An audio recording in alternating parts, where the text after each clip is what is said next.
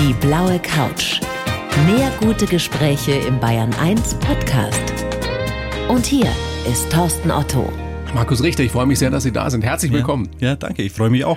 Ja, wir haben ja gerade schon drüber gesprochen, wie das ist mit dem Du und dem Sie. Ja, ich hab's eigentlich lieber, ich werde geduzt, also immer. Ehrlich? Ja, das ist einfach persönlicher und beim Sie ist bei mir irgendwie so leichte Distanz da und das mag ich eigentlich nicht, wenn ich mit jemandem spreche. Gerne, wenn Sie mir das anbieten oder wenn Ja, du mir das anbietest. du, bitte, du. Dann bleiben wir beim Du. Es ist, freut mich. Ja, Markus. Ja, ja Thorsten.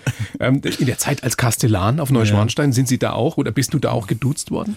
Weniger, weil irgendwie, wenn man dann mal sagt, ja, man ist Kastellan, dann ist das irgendwie so ein Titel, ja, wir sind ja Respekt. Respekttitel, ja, dann eigentlich weniger. Aber wenn man da mal so mit einer Gruppe mehr enger in Kontakt kam und ins Gespräch kam, dann ist das oft auch mal anders gewesen. Eine Frage, die mir den Kopf schoss, als ich mich heute vorbereitet habe auf dich. Markus, wenn König Ludwig, der Kini, jetzt mit uns hier am Tisch säße, Das wäre was. was, was würdest du ihn fragen wollen? Ach, so viel. Also das ist so ein interessanter Mensch. Also umso tiefer man quasi in seine Welt ja auch eintaucht und sich mit ihm beschäftigt, er hat so viele Facetten. Also in der Öffentlichkeit ist es ja bloß immer so, der ja hat so viel Geld ausgegeben, die Schlösser Träumer, gebaut, Träumer, der irgendwann verrückt geworden ist, Genau, ja. richtig. Aber da steckt so viel mehr dahinter. Also so detailverliebt. Also die Schlösser wären ja nie so entstanden, wenn er nicht jedes Detail irgendwie kontrolliert und auch mitentschieden hätte. Und also so einen Menschen mal kennenzulernen, das fände ich toll. Aber was wäre die eine Frage, die Ihnen sofort auf der Zunge liegt? Hm, was würde ich ihn denn fragen? Also nicht, wie er ums Leben gekommen ist, weil das ist die Frage, die die meisten interessiert. Das interessiert mich eigentlich weniger. Eigentlich so, wie sein Tag so abgelaufen ist. So morgen oder aufstehen. Glaubst du, der hatte so eine richtige Routine? ja, total. Wahrscheinlich lange geschlafen? Ja, ja, ja, ja. Und auch ja dann immer mehr in die Nacht gerückt mit seinem Lebensmittelpunkt. Und es ist schon so überliefert, quasi aus Protokollen der Dienerschaft. Der König wollte genau neun Stunden und 40 Minuten schlafen. Genau neun Stunden, Genau, 40 Minuten. also wurde die Uhr hingelegt und abgelesen, die Uhrzeit aufgeschrieben. Erst dann durfte er ge geweckt werden. und genau nach neun Stunden 40 Minuten. Wie war das denn ähm, auf Schloss Neuschwanstein? Was war denn da die meistgestellte Frage im Zusammenhang mit König Ludwig? Ja, eigentlich schon, wie er ums Leben kam. Also es, Aber es interessiert dich gar nicht so sehr. Nee, überhaupt nicht. Also mich interessiert eigentlich eher der Weg, wie es dahin oder dazu kam. Das finde ich viel interessanter. Ja. Hättest du dich gut mit ihm verstanden? Was glaubst du? Ich weiß es nicht, ganz ehrlich. Also ich, ich habe so viele Bilder von ihm im Kopf. Er war dann schon eher, glaube ich, jemand, der es schwer Vertrauen fassen konnte, der auch oft enttäuscht wurde und der nicht deswegen zuletzt dann ja auch so den Schritt aus der Öffentlichkeit gemacht hat. Und das finde ich schon spannend, weil ich bin eigentlich auch eher jemand, der sich nicht so gern in der Öffentlichkeit aufhält.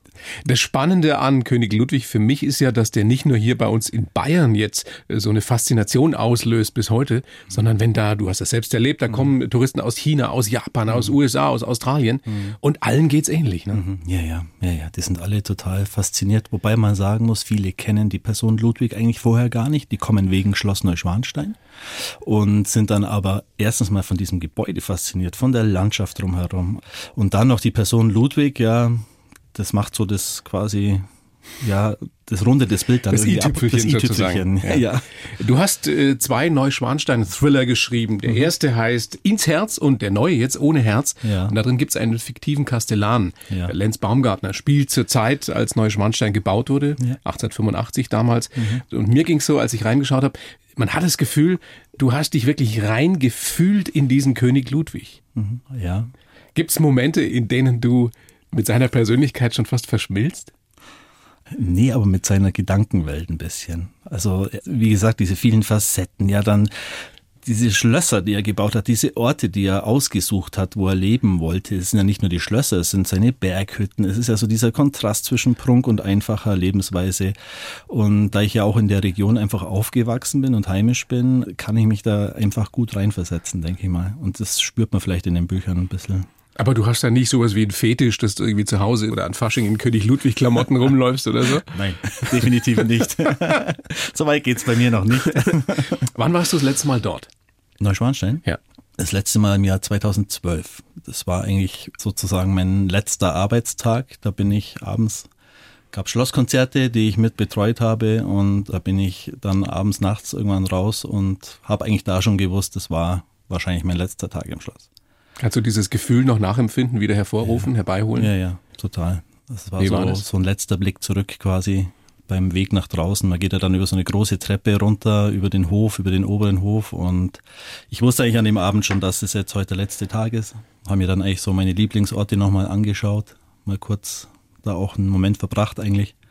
Und dann, also ich kann mich noch genau daran erinnern, wie ich die Treppe runtergegangen bin und mich umgedreht habe, zum letzten Mal hingeschaut habe. Wenn du an diese Tage, auch die, die Zeit danach zurückdenkst, die mhm. Zeit des Skandals um, um die, die Schwarzgeldkonten eben damals ja. auf Neuschwanstein, wo ja. du ja freigesprochen wurdest, ja. also deine Unschuld wurde festgestellt. Mit welchem Gefühl? Fällt dir das schwer, jetzt darüber zu sprechen? Ja, immer noch schwer. Also es ist, ich denke immer, ich habe es irgendwo abgeschlossen, aber es ist tatsächlich nicht ganz so. Und es kommt auch immer wieder äh, raus. Und meine Bücher sind ja irgendwo auch der Versuch, das Ganze recht offensiv, aber doch auch fiktiv. fiktiv und im Mantel der Historie quasi zu verarbeiten. Du hast gerade gesagt, du warst 2012 das letzte Mal auf Schloss Schwanstein. Trotzdem hast du diesen Blick ja sicherlich noch vor deinem inneren Auge. Welcher ist schöner, wenn du von oben runter guckst?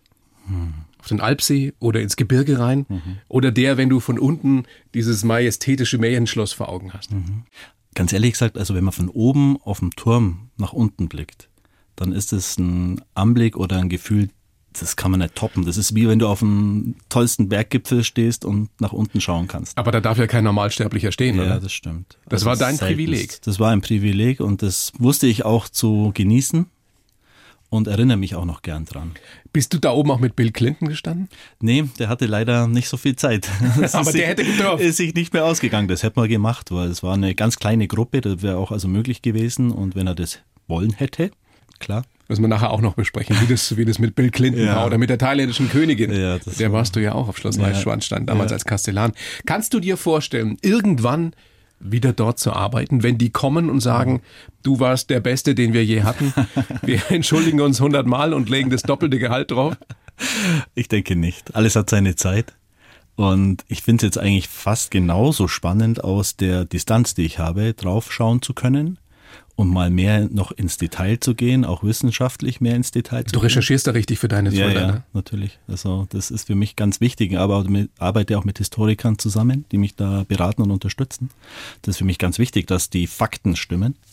Und das ist eigentlich auch ein ganz toller Blick auf das Schloss, ganz ehrlich. Ich, ich wohne ja in der Nähe, also ich kann ja jederzeit von außen draufschauen, wenn ich unbedingt möchte. Von dem her, ich kann es mir momentan noch nicht vorstellen. Ich glaube, es gibt nicht viele Menschen, die sich besser auskennen mit äh, Schloss Neuschmarnstein als du, oder? Heißt, es wäre vermessen, das zu behaupten. Es gibt sicher viele, die sich gut auskennen. Aber, aber keinen, der da fünf Jahre gewohnt hat, so wie du. Ich habe fünf Jahre da gewohnt, 20 Jahre umgearbeitet und habe es nicht versäumt, jeden Winkel zu erkunden. Jeden? Ich glaube jeden, ja. Wie viele Zimmer gibt es da? Also es sind so ein bisschen über 200 Räume, von denen ja eigentlich nur 15 oder so wirklich ausgebaut wurden zu Lebzeiten von Ludwig. Der Rest ist leer geblieben oder wird anders heute auch genutzt für Verwaltung oder eben damals auch für unsere Wohnungen. Und es gibt so viele Kammern irgendwie, Klappen im Fußboden, wo man dann in die Decke rein. Geheimgänge und sowas? Ja, zumindest versteckte Türen, die man nicht sofort entdeckt, wenn man es nicht weiß. Und dann gibt es so kleine Treppenhäuser, wo man dann ganz woanders wieder rauskommt. Und du kennst alles? Ich denke ja. Gott, wäre das spannend, mit dir da mal durchzulaufen. ja. Wahnsinn. Also ich bin mir ganz sicher, dass viele, die uns gerade lauschen jetzt hier auf der blauen Couch, dass die ähnlich empfinden. Mhm. Weil das hat, ich denke, für fast jeden, der sich ein bisschen für Geschichte interessiert, einfach irgendwas, was, was Faszinierendes, was Märchenhaftes, was ja. Zauberhaftes. Ja. So ein bisschen so Harry Potter-mäßig. Ja, ja, ja, ja, ist es auch. Ich muss auch sagen, die Reaktionen der Leute, die waren einfach fantastisch oft. Und vor allem der Kinder. Also das kann man kaum glauben, aber wie die Kinder darauf anspringen, auf dieses Schloss und die auch den Ludwig dann irgendwann mal toll finden, das, das hätte ich nie für möglich gehalten eigentlich, dass das so ist. Und eigentlich jeder, der so ein bisschen, wie ich jetzt zum Beispiel, so ein kleines Kind noch im Manne hat, ja, der springt da wahrscheinlich auch drauf an, ja. denke ich mal. Spannend. Spannend ja. werden wir gleich alles noch vertiefen. Ich habe jetzt für dich, Markus, einen Lebenslauf geschrieben, mache ich für mhm. jeden Gast. Mhm. Den gebe ich dir natürlich ja. auch. Du kennst ihn nicht. Okay. Du liest ihn bitte vor und dann klären wir einiges auf. Okay. Bitte gerne. schön. Kannst auch gerne sagen, was für ein Quatsch da drin steht. Schauen wir mal. Ich heiße Markus Richter und habe meine große Liebe verloren. Oh ja. 20 Jahre lang habe ich auf Neuschwanstein als Schlossführer und Kastellan gearbeitet. Nach dem Skandal um schwarze Kassen musste ich gehen, obwohl ich vor Gericht freigesprochen wurde. In dieser schweren Zeit habe ich gelernt, wer meine wahren Freunde sind. Bis heute fühle ich mich dem Märchenschloss und seiner Geschichte sehr verbunden und verwende mein Wissen jetzt für meine Neuschwanstein-Thriller. Denn ich bin überzeugt, es lastet ein Fluch auf diesem Ort. Es ist ein Zitat von dir, oder? Das hast du so gesagt. Das stimmt. Glaubst du das wirklich oder ist das eher so, so der Satz eines, eines Thriller-Autors? Würde man im ersten Moment ja. vielleicht glauben, das ist ein super Leitspruch. Aber ich muss sagen, ich bin wirklich zur Überzeugung gekommen, dass da irgendwie was drauf lastet. Ob es jetzt ein Fluch ist, aber es lastet was auf dem Ort. Irgendwie eine schlechte Energie, irgendwas kommt da zusammen. Wie erklärst du dir das? Durch das Schicksal von Ludwig oder woher kommt das? Mm, ja, das war der erste Gedanke natürlich, als ich oben war. Äh, der, der Ludwig wurde ja da oben verhaftet und entmündigt und es war mit Sicherheit sein, ja, sein krassester Tag oder wie man das nennen möchte. Also man hat ihm ja alles genommen im Endeffekt und sein Schicksal besiegelt. Und als ich dann aber ein bisschen mehr in die Chroniken und die Archive geschaut habe, ist mir halt so eine kleine Notiz aufgefallen über den ersten Bauführer der Baustelle, der sich 1875 da oben das Leben genommen hat durch einen Schuss ins Herz, heißt es. Also ganz lapidar. Und dann heißt es noch im Nebensatz, er hat an Geisteszerrüttung gelitten. Boah, ich krieg Gänsehaut, ja. wenn du das jetzt erzählst. Also du meinst, dieser Ort, der macht die Leute ja, verrückt oder hat ja. die Leute verrückt gemacht? Irgendwas muss da gewesen sein. Und dann bin ich halt auch drauf gestoßen in den Chroniken, dass eigentlich regelmäßig irgendwelche Unfälle passiert sind. Also ein Zimmermann, der vom Gerüst gefallen ist, ein Steinbrecher hieß es damals, das ist ein aus dem Steinbruch, der dann in die Schlucht gestürzt ist. Also auch so komische Unfälle, die vielleicht mit der Baustelle gar nichts wirklich zu tun hatten. Ich meine, Unfälle passieren, passieren auf der Baustelle. Vor allem auf so einer Baustelle. Also wenn man sich vor Augen hält, da oben auf dem Bergkegel, die Schlucht dann auf der einen Seite. Nicht ungefährlich bestimmt, aber es war so regelmäßig und es hörte nach dem Bau eben nicht auf. Aber dir hat es offenbar nichts anhaben können. Oder ja. wie ist es um deine geistige Gesundheit bestellt? Ich hoffe, gut. Das sollen andere beurteilen. aber ich, ich denke, meine, du hast da fünf Jahre gelebt. Ich habe fünf Jahre gelebt. Und hast diese genau. schlechte Energie aber jetzt nicht negativ empfunden. Also du sagst ja, das ist mm. nach wie vor dein Märchenschloss. Ja, ja nein, nein. Also ich habe ja, während ich oben gelebt habe, leider mit beobachten müssen aus meinem Wohnzimmerfenster, wie eine Person von der Marienbrücke in die Pöllerschlucht sich gestürzt hat. Und das hat mich ganz ehrlich gesagt relativ mitgenommen und habe das auch viele Jahre verarbeiten müssen. Und habe dann 20 Jahre später bei Recherchen zu meinen Büchern eben so eine alte Sage gefunden.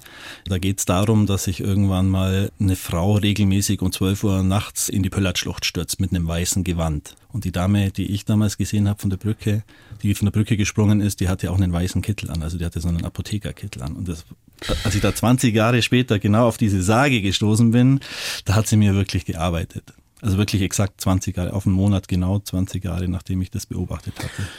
Huh, lass uns doch mal lieber über ein paar positive ja, Geschichten bitte. sprechen, die auf diesem Schloss natürlich auch zu erleben sind, weil es ja einfach wunderschön dort ist. Ja. Was ist dein Lieblingsplatz? Also einmal schon der beschriebene Turm oben, das ist also dieser hohe Aussichtsturm, der Hauptturm, wo sich Ludwig oben einen, einen Leseraum einrichten wollte. So ein kleiner Erker ist da, also das ist einfach fantastisch da oben mit der Rundumsicht. Und dann auch im Schloss natürlich wieder Sängersaal, der große Festsaal eben. Da gibt's so eine Loge oben, ein bisschen versteckt, wo man dann von oben runter schauen kann, wie die Leute dann unten stehen und fasziniert sind und auch mal einfach einen anderen Blick hat auf. Also der Ludwig hat so viele Blickwinkel sich auch einbauen lassen, weil für ihn war ja Neuschwanstein irgendwann eher so eine Art Theaterkulisse, wo er irgendwo drinne auch sich bewegen wollte und in diese Heldensagen eintauchen wollte, in diese Wagner-Opernwelt, so als einziger Akteur quasi. Wie hast du da gelebt? Also ich nehme an, nicht in irgendwelchen Prunksälen, oder? Das ist ja auch Wahnsinn, so ein Ding zu heizen. Das wäre ganz schön teuer gekommen. Ja. ja. Nee, also so ein gab's ein oder gibt ein Nebengebäude, die Kemenate, die war für die Frauengemächer geplant und wurde halt innen nie ausgebaut. Und die hat man dann irgendwann in den 60er Jahren eben so weit hergerichtet, dass da Wohnungen drin sind und die Schlossverwaltung. Und das ist aber trotzdem also eigentlich zentral gelegen im Schloss. Und man schaut halt auf der einen Seite rüber zur Marienbrücke, zum Pöllert Wasserfall und auf der anderen Seite eben auf das Schloss selber. Kriegt man diese Räume überhaupt richtig warm? Ja, die sind nur 4,50 Meter hoch. Nur? ja, ist auch eine Zentralheizung drin. Okay. Das geht. Das Interessante ist ja auch, dass du ganz in der Nähe aufgewachsen bist. In Schwangau. Ja.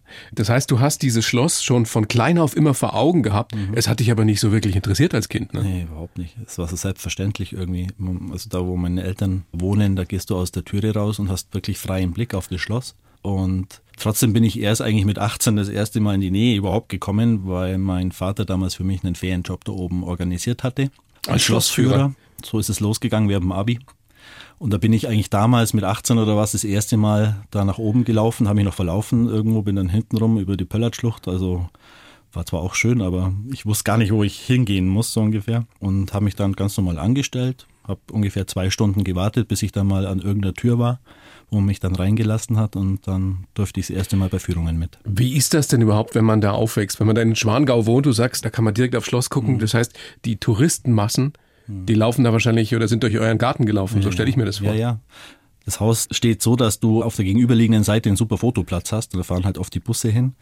Die Leute steigen aus. Die haben auch keine Hemmungen oft, dass sie wirklich in den Garten reingehen und den Garten anschauen oder da auch Fotos machen. Also das war so quasi der Zwiespalt eigentlich. Einerseits, Deswegen hat dich das wahrscheinlich genervt, so ja, als Kind, oder? Nervt's, irgendwann nervt es ja. natürlich, wenn ständig fremde Leute im Garten stehen. Aber irgendwie ist man auch oft ins Gespräch gekommen und es sind auch total nette Menschen dabei gewesen. Und als ich so gemerkt habe, wie die fasziniert sind und dann festgestellt habe, die kommen aus aller Welt, hierher, da wo du wohnst, um was anzuschauen. Das ist irgendwie so ein bisschen einzigartig. Aber diese Schlossführergeschichte war erstmal nur ein Ferienjob. Wie hast du dich denn darauf vorbereitet? Ich meine, da musst du dich doch wirklich auskennen.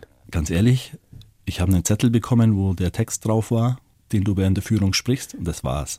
Sonst dann, nix. Dann durfte ich irgendwann mal die erste Führung machen.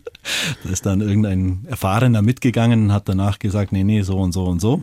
Und so ging das eigentlich los. Und man hat dann irgendwann halt von selber angefangen, sich zu informieren oder sich mal einzulesen, weil die Leute natürlich auch Fragen stellen. Und ich hasse das, wenn ich. Ah, du hattest am Anfang keine Ahnung? Was beantworten kann. Ich hatte keinen Plan, ganz ehrlich.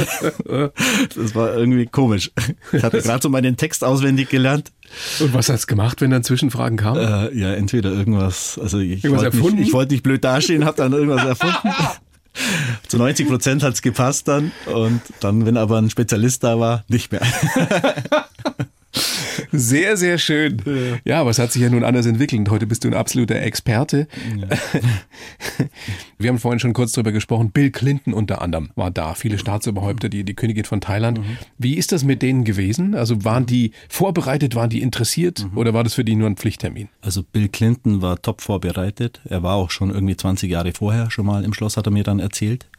Und also ich weiß noch, die Führung sollte eigentlich damals der Finanzminister machen und der Bill Clinton hat ihn aber dann abgehängt, hat mich gepackt, mit sich gezogen und hat dann, also ist dann wirklich ganz normal mit mir ins Gespräch und die anderen sind hinterher gehechelt so ungefähr. Das soll der ja, ja können wie kaum ein zweiter, das dass er dir das Gefühl gibt, ja, in dem Moment, du bist für mich gerade der Allerwichtigste. Genau, das hat er wirklich vermittelt und die zwei Stunden sind eigentlich da auch wie im Flug vergangen. Und zum Schluss wollte er mich dann noch auf einen Apfelstrudel oder was einladen, hat aber kein Geld dabei gehabt. und dann hat aber der Begleiter hat dann bezahlt. Aber war total nett mit ihm. Was für eine schöne Begegnung. Die ja. Königin von Thailand ja. soll dich umarmt haben, beziehungsweise dir um den Hals gefallen ja, sein. Also Wieso war, das denn? Es war so, das Protokoll sieht vor, nicht anschauen, nicht ansprechen und ganz erst streng. ganz streng und erst wenn die Königin quasi einen anschaut selber oder anspricht, dann. Und die haben mich wirklich gebrieft, zwei Stunden lang. Und dann kam die aus der Kutsche raus, ist auf mich zu. Dann hieß es, das ist ihr Begleiter. Und ich so gebückt und sie. Dann hat sie mich wirklich hochgezogen und hat mich richtig freundschaftlich umarmt. Wie einen alten Bekannten. und seitdem seid ihr so? Ja, total. Nein, wir haben uns nie wieder gesehen. Dieser Andrang auf das Schloss, auf die Führungen, der ist ja Wahnsinn. Jeder, der das mal erlebt hat mhm. oder der versucht hat, dann eine Führung zu machen, ja. das ist verrückt. Kannst du uns irgendeinen Tipp geben, wann eine Zeit ist, in der es nicht ganz so wild ist? Also, oder gibt's die nicht? Ich glaube, die gibt's inzwischen gar nicht mehr so wirklich. Also zu meiner Zeit war es tatsächlich der Winter, November vielleicht oder Januar, Februar. Aber das haben natürlich die Reiseunternehmen inzwischen auch rausbekommen und es ist zwar weniger los dann in diesen Zeiten, vor Weihnachten, nach Weihnachten zum Beispiel, aber nicht wirklich wenig. Ich kann eigentlich nur raten, unter der Woche möglichst früh da sein. Was heißt möglichst kaufen? Früh? Also ab 8 Uhr gibt's die Tickets unten in Hohenschwangau. Und dann kann es sein, dass man erst vier, fünf Stunden später dann wirklich Einlass bekommt. Aber man kann die Zeit ja wirklich toll verbringen in Hohenschwang. Also so ein schönes Fleckerl. Wandern oder Man sieht ja so lustige Leute da. Ja, Menschen total. aus der ganzen Welt. Ja. Was hast du in all diesen Jahren über die Menschen gelernt? Und du hast ja nun wirklich Menschen von überall her getroffen. Ja. Eigentlich war so das Hauptgefühl immer, wenn die Menschen in Massen um dich rum sind, dann wird es echt schwierig. Also ich habe das irgendwann mal wirklich als Problem empfunden, weil du gehst da mit einer Gruppe durchs Schloss, durch Räume, die für eine Person konzipiert sind, also dementsprechend klein teilweise auch, und hast 60, 70, 80 Leute, die du da durchführen musst. Und das hat mir irgendwann das Gefühl gegeben, ich kann da nicht mich frei bewegen. Das war eigentlich so das Hauptproblem für mich irgendwann, muss ich ganz ehrlich sagen. Dass es dir wirklich zu eng wurde. Es ist mir einfach zu eng Fast geworden. schon klaustrophobisch. Ja, ja, ja, ja. Das war wirklich irgendwie für mich dann irgendwann ein Problem. Und habe dann das Privileg irgendwann mal gehabt, dass ich viel kleinere Gruppen führen durfte, so Art Sonderführungen auch, dafür besonders Interessierte. Und das war dann schon was anderes natürlich. Aber die Leute, die waren alle total happy. Also wenn man ein bisschen auf die Leute zugegangen ist und sie eingebunden hat und sie willkommen geheißen hat, das war eigentlich für mich immer das Wichtigste. Sie sind willkommen. Und das ist, glaube ich, das Problem, wenn man so im Massentourismus vielleicht, kann man ja sagen, ist ja auch einer bei 1,5 Millionen Besucher im Jahr, wenn man da drin steckt, dann kann es passieren, dass die Leute einem irgendwann mal auf den Nerv gehen und nicht wirklich willkommen sind. Und das Gefühl habe ich wirklich irgendwann mal gespürt. Mir haben die Leute aufgeregt einfach. Die konnten ja nichts dafür.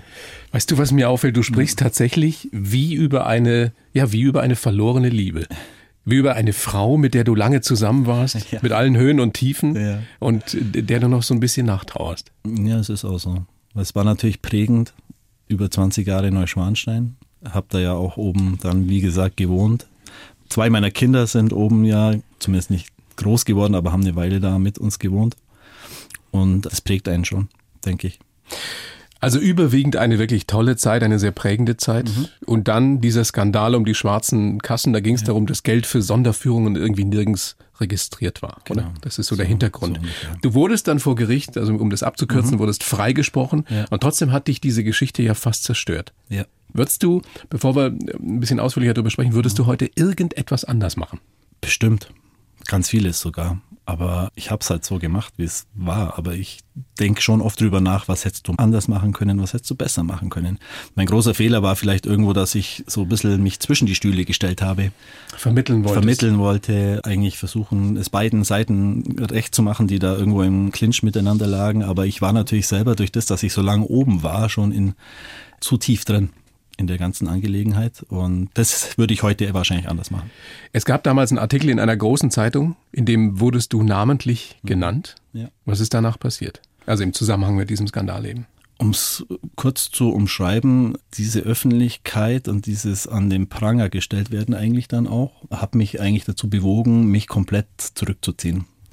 Weil die Leute wirklich mit dem Finger auf dich gezeigt ja, ja. haben. Schau mal, die da läuft er. Da, läuft er. Die, die, haben die, haben die Straßen gewechselt. Die, Echt? Ja, ja. Und ich wollte dann auch gar nicht mehr irgendwie zum Einkaufen gehen oder sowas, weil ich immer geschaut habe, oh, wer könnte jetzt irgendwie schlecht über dich reden oder was oder wen treffe ich jetzt?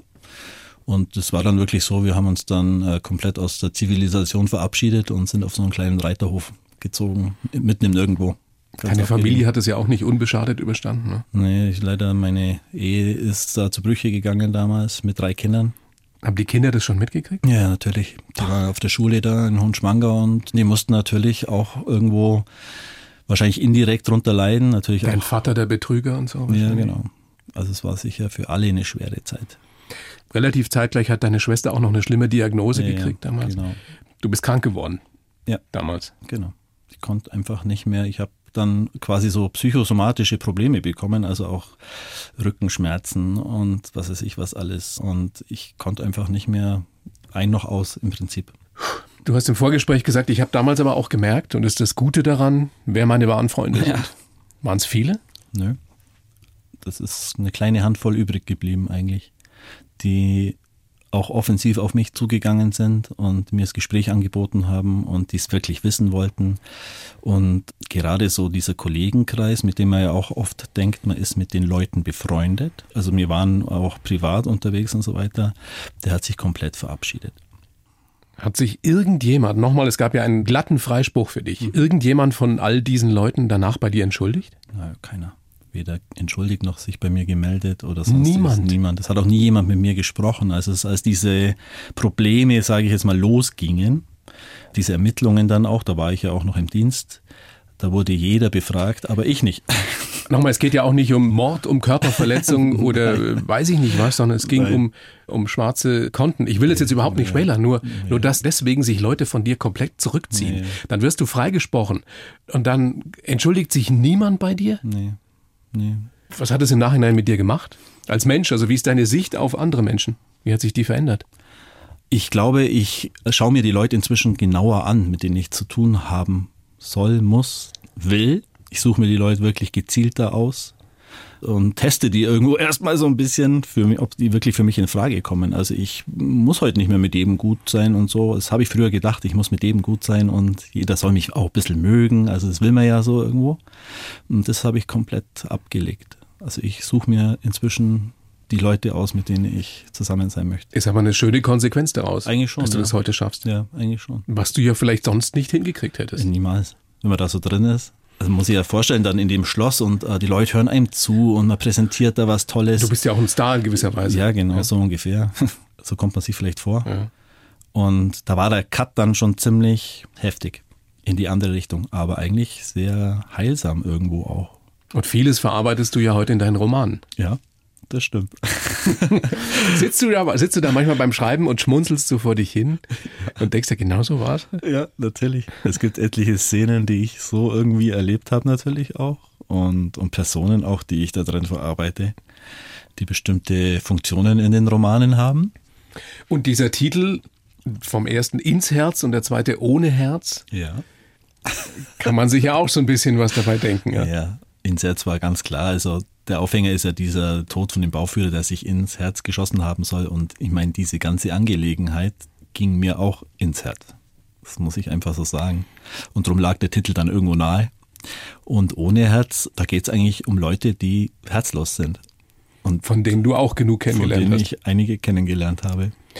Nach diesem äh, Freispruch im August 14 war das, ne? Also vor gut fünf genau, Jahren. Ja. Da hättest du ja wieder zurückgekonnt aufs Schloss. Ja. Warum hast du es nicht gemacht? Es gab da keinen Weg für mich zurück. Also ganz ehrlich, als dieser Prozess zu Ende war, hatte ich sogar Probleme, irgendwie mit Leuten zu reden.